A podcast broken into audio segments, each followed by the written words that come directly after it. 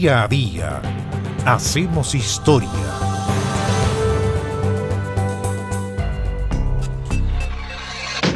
En Francia hubo un linaje de verdugos. Uno de ellos fue Charles-Henri Sanson, quien recibió oficialmente la capa de color rojo sangre, o sea, el símbolo de su nombramiento como verdugo principal de París, la recibió el 26 de diciembre de 1778. Este verdugo, Charles-Henri Sanson, ejecutó a 2.918 personas durante su carrera. Y aunque la cifra es, claro, espeluznante, al mismo tiempo es una cifra exacta. Durante la Revolución, por ejemplo, la Revolución Francesa, entre 1789 y 1794, Sanson estuvo muy ocupado, ya que fue él quien mató, entre otros, al mismísimo rey Luis XVI, al famoso noble François Jean Lefebvre, conocido como el Caballero de la Barre, a Antoine Lavoisier, a Camille Desmoulins y también a famosos revolucionarios que cayeron en desgracia como Georges-Jacques Danton y al líder de la revolución, Maximilien Robespierre. La ejecución de la reina María Antonieta en todo caso no la realizó él, sino que su hijo Henri, que lo sucedió el año 1795. Y esta familia de ejecutores, de verdugos, la completó su nieto Henri Clément Sanson. En total, fueron seis las generaciones de los Sanson que ejercieron en Francia como verdugos durante casi 200 años, exactamente entre 1688 y 1847. Claro, Charles-Henri fue el más conocido, fue el número 4 de esta saga. Charles-Henri Sanson fue educado en un colegio de monjas hasta que el padre de otro estudiante lo reconoció como el hijo del verdugo de París y por lo tanto tuvo que dejar la escuela y seguir educándose en privado porque ser verdugo también provocaba anticuerpos y en este caso discriminación.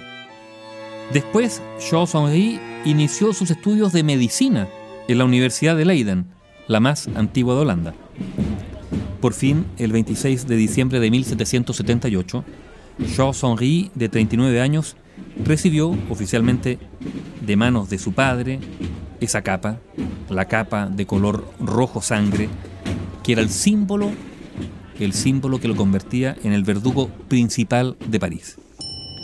Por 16.000 libras anuales, que no era mucho, era una suma módica, Charles se mostraba diestro en decapitación con la espada, pero también adquirió una singular eficacia en la tarea de administrar torturas y suplicios, porque el verdugo no solo mataba, también torturaba.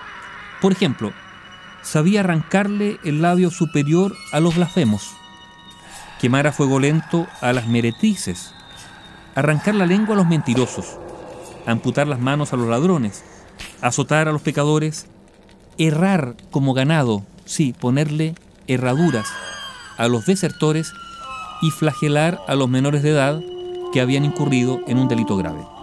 Esas eran partes de las penas, aparte de la pena de muerte, que el verdugo tenía que aplicar.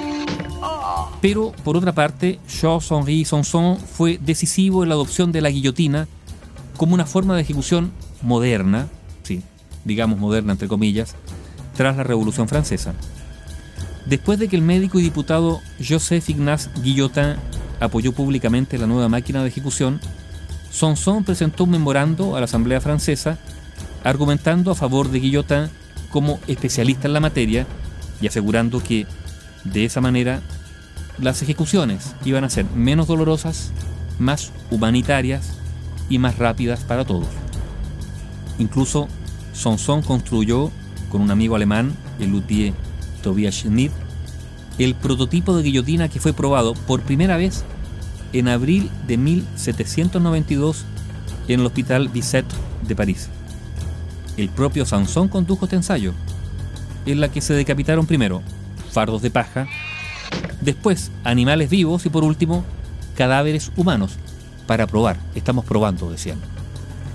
Una semana después, la Asamblea aprobó el uso de la guillotina y el mismo Sanson fue quien inauguró este moderno, sí, moderno método de ejecución, matando a un ladrón, a Nicolas Jacques Pelletier, en la Place de la Grève de París, la primera vez que se usó la guillotina, el 25 de abril de 1792.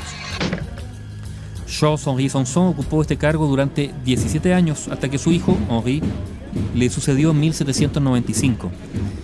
Y aunque este hijo, Henri, no tenía muchas ganas de asumir, ya que era capitán de la Guardia Nacional en París, se mantuvo en ese cargo ni más ni menos que por 47 años hasta que le sucedió a su vez su hijo Henri Clement, el cual realizó el oficio hasta el año 1847, cuando se derogó la norma por la que ese cargo tenía que ser ocupado con carácter obligatorio por un miembro de esa familia, la familia Sonson.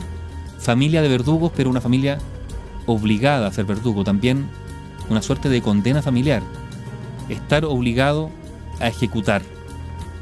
Charles-Henri Sonson, este famoso verdugo francés, quien el 26 de diciembre de 1778 recibió oficialmente la capa de color rojo sangre que lo convertía en el verdugo principal de París. Bio Bio, la radio con memoria.